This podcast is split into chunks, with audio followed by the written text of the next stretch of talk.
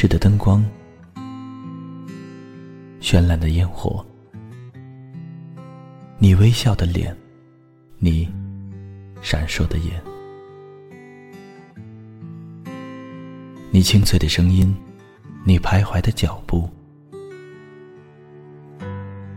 时光总在悄然流逝，故乡总在离别后开始遐想，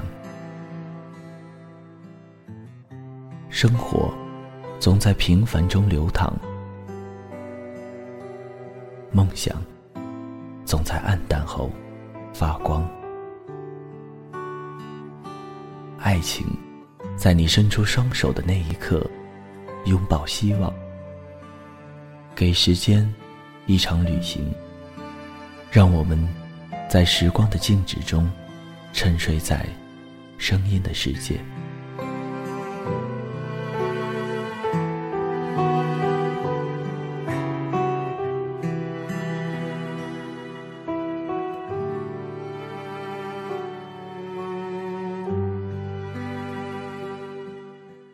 静静看着窗外熟悉的路口，喧闹的人群熙熙攘攘的走过。嗨，大家好，这里是荔枝 FM 二一三九五，给时间一场旅行，我是青藤顺。爱情里的过错都是双方各执一词。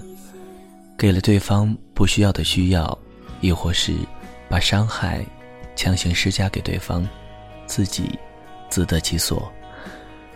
爱情也有错过，大多是不够勇敢，学不会尝试，坚持了不该坚持的，放弃了不该放弃的。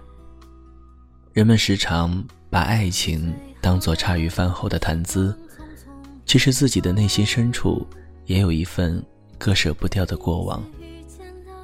看惯了分合，看倦了聚散，终有一天，你也会坦然的面对一段轰轰烈烈，亦或是平淡无奇的爱情。但是，既然已经打算开始了，那就只管去爱吧。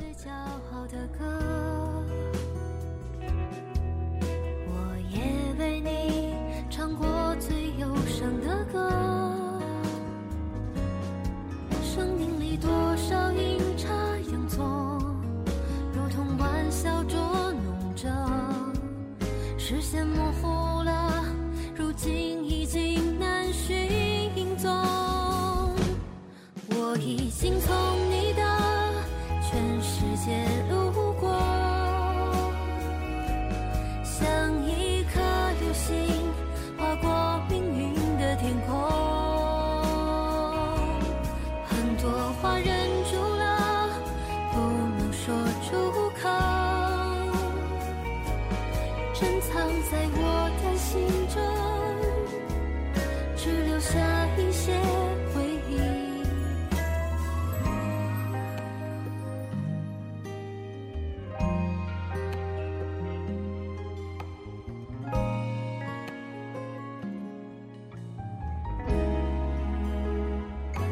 我们看遍春花秋月把最好的时光匆匆一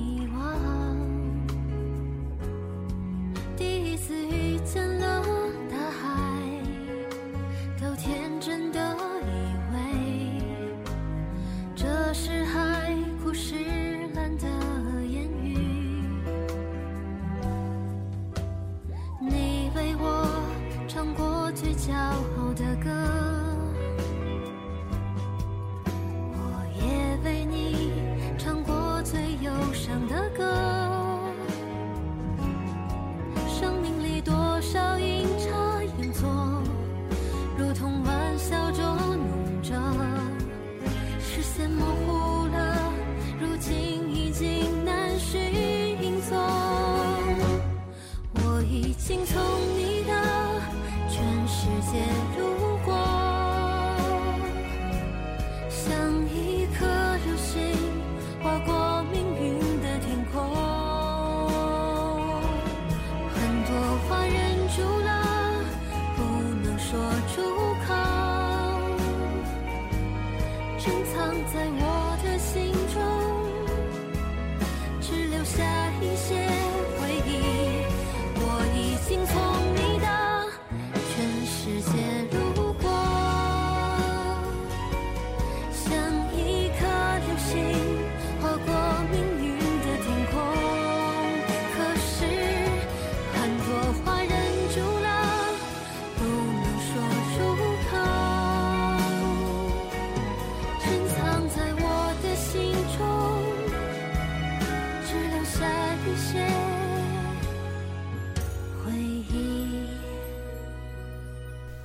期节目要给大家带来的文章是出自张浩晨笔下的《这一路的我爱你》，都有美好结局。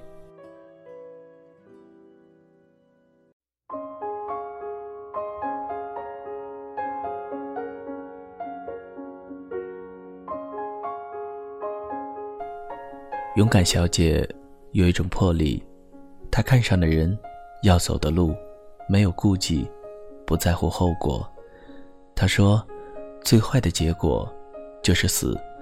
既然死不了，还有什么好犹豫的？”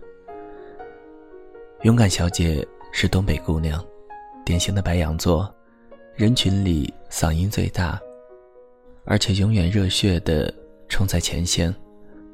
朋友们用四个字完美诠释了她的性格：原始野兽。他在北京上的大学，刚进校就因为大嗓门抢走了学姐的主持人位置，成了文艺骨干。当室友们还在适应高中到大学的过渡时期，他已经每天忙碌在各种外联、汇演和考证中了。仅靠几次艺术节。他就以让人瞠目结舌的浮夸主持风格，赢得了享誉全校的知名度。同学们亲切地在他的乳名后面加上了“鸽”字，彰显其屹立不倒的江湖地位。大二的联谊会上，勇敢小姐对一个男生一见钟情，以至于整晚都异常亢奋，感觉自己一举一动都映在别人的眼里。笑得格外欢脱。散会后一打听，人家已经有了女朋友，而且那个女友还是某选秀节目的二十强，走在大马路上都会被人堵着合影的那种。勇敢小姐当然不以为然，还为此展开了疯狂的挖墙脚运动。因为那个女生跑商演时常不在校，她就每天准点出现在食堂。处在男生旁边，还安排低年级的学弟盯着对面宿舍楼的一举一动。只要那个男生一出来，他就假装偶遇路过，顺带打个招呼。要到他的手机号后，以打错为由，接连拨了好几通电话。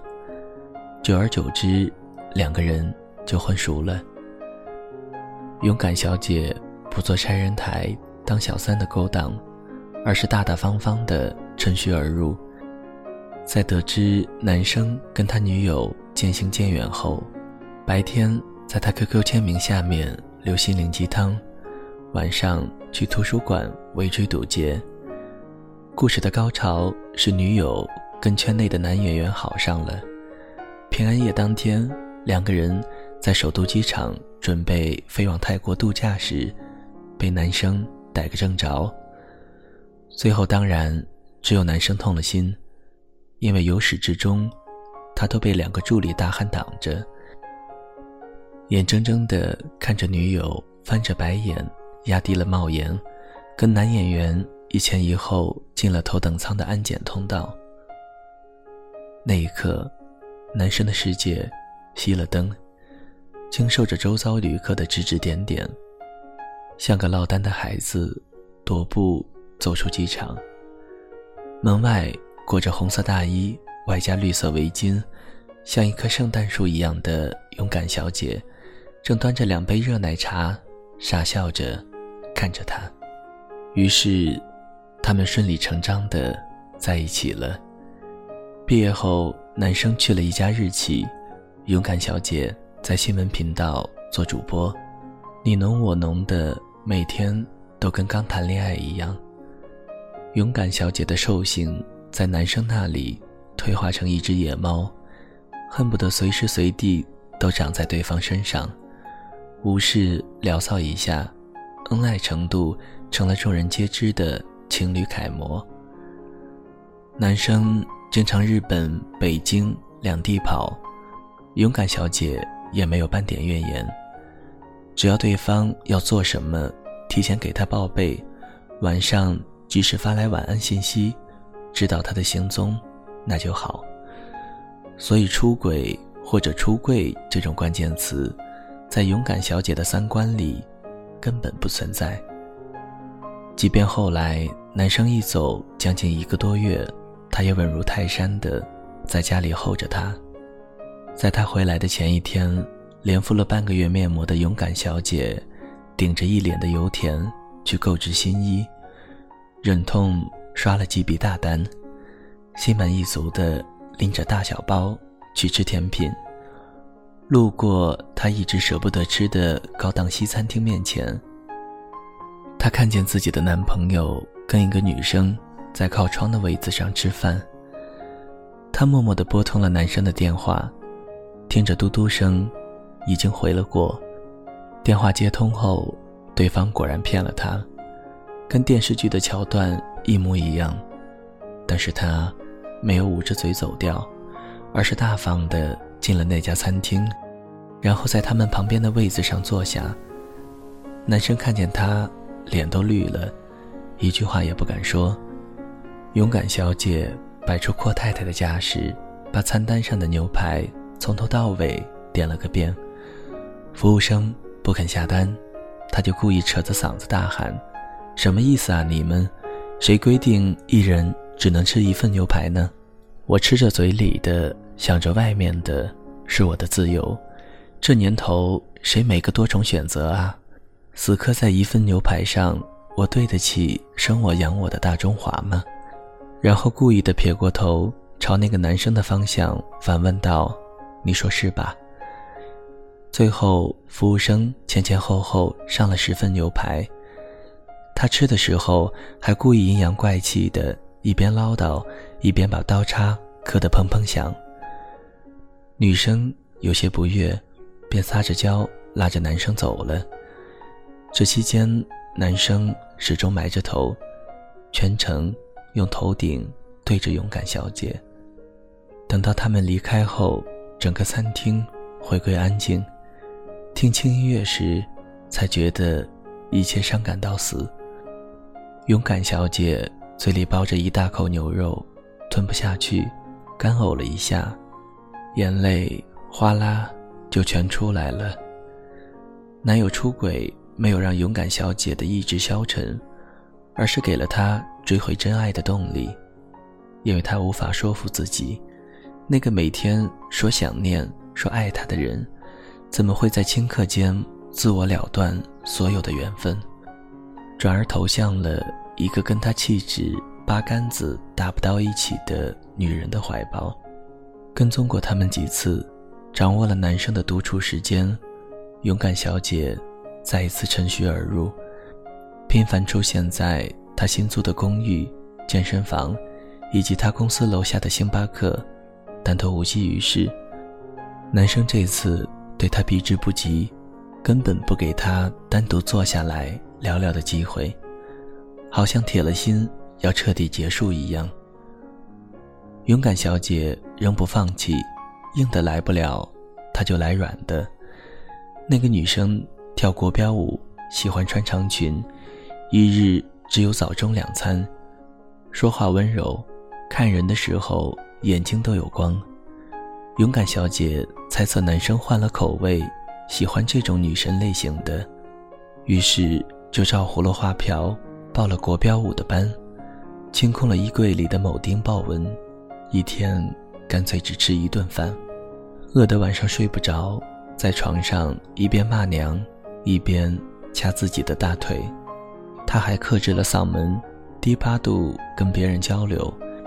以至于在回电视台录节目时，被主编训斥说：“国家搞建设的大新闻报得跟奔丧一样。”两个月瘦了二十斤，勇敢小姐连走路都开始晃悠，把自己弄成四不像后，男生竟然依旧淡漠，可以说是用尽了浑身的解数，可就是挽不回这段恋情。勇敢小姐。照着镜子，开始彻底的鄙视眼前这个怪物。一个摄影师朋友见他状况不好，去他家问候。开门的勇敢小姐满脸是泪，她捂着心口痛哭。这大概是摄影师见她第一次哭得这么伤心了，蹲下来连忙安慰她。只见她抽泣着从嘴里冒出四个字：“老娘好饿。”不是说他真的不伤心、不难过，只是他心里自觉还没有到头，不愿意放弃罢了。勇敢小姐常说，人之所以会放弃，是因为只看见前方的路途遥远，而忘记了自己是坚持了多久才走到这里。分手后的第四个月，圣诞节，北京提前下了雪。摄影师朋友组了一个名曰“丑媳妇终要见公婆”的局，带他偷偷交往了几个月的女友跟大家见面。等到女生一进来，勇敢小姐彻底傻了，因为她就是那个小三女神。故事说到这里就会有点狗血，但生活原本就极多矫情。女生说她是个话剧演员。男生是她的好友，因为男生的妈妈突然有一天站不稳，走路保持不了平衡，跟他过世的外公当初的情况一模一样，才知道这是他家族的遗传病。他不想某天肌肉萎缩，瘫痪在床上，连累勇敢小姐，所以才选择用最笨的方法逃避。勇敢小姐。当晚就飞奔到了男生的公寓，敲门，对方不应，便站在大雪里，不停地喊着男生的名字，直到惹来住户抗议，保安架着他往外赶的时候，男生才下了楼，满面愁容的把他拉回了家。勇敢小姐一进家门，就翻箱倒柜的把他藏好的相爱证据一件一件的搜出来。电影票、公仔、CD，直到翻到衣柜里那年平安夜他穿的红色大衣和绿围巾，两个人泪眼相看。勇敢小姐边哭边说：“如果你不喜欢我了，还留这些干什么？要是你觉得骗我能够让我们都好过一点，能不能想一点好的理由啊？”你以为演电影呢？你人还站着，那就抱我；站不稳了，我就抱你，多大点事儿啊！最后，他们又回归同居生活了。医生说，这个遗传病如果做基因检查，是有几率可以查出来的，只是要看当事人肯不肯。勇敢小姐坚持说没有必要。因为她根本不需要知道，爱情赶不走，时间也有限，与其长久的折磨，不如过好现在的美好时光。后来，男生还是背着勇敢小姐去查了基因，诊断的结果，他只跟一个多年的好友说了，那个好友就是我。听着他们的故事，梳理他们。一路而来的爱情，结果好像并不重要了，因为每一段爱情故事里，都会有一百个死心的瞬间，有一百个想要放弃的瞬间，有一百个被刺痛的瞬间，有一百个强忍不哭的瞬间。但是，那都抵不过几千、几万次想要拥抱对方的瞬间。在所有人都等着他们何时被现实打败的时候，勇敢小姐从未有任何放弃和犹豫的念头。她说：“为了他，泪流过，心却是痛过，但好在睁开眼，他在身边，我也因此变得更好。每段爱情都不容易，但爱有多艰难。”就有多灿烂。故事的节点，并不会落在谁的离开上，因为我相信，这一路上的我爱你，都有美好结局。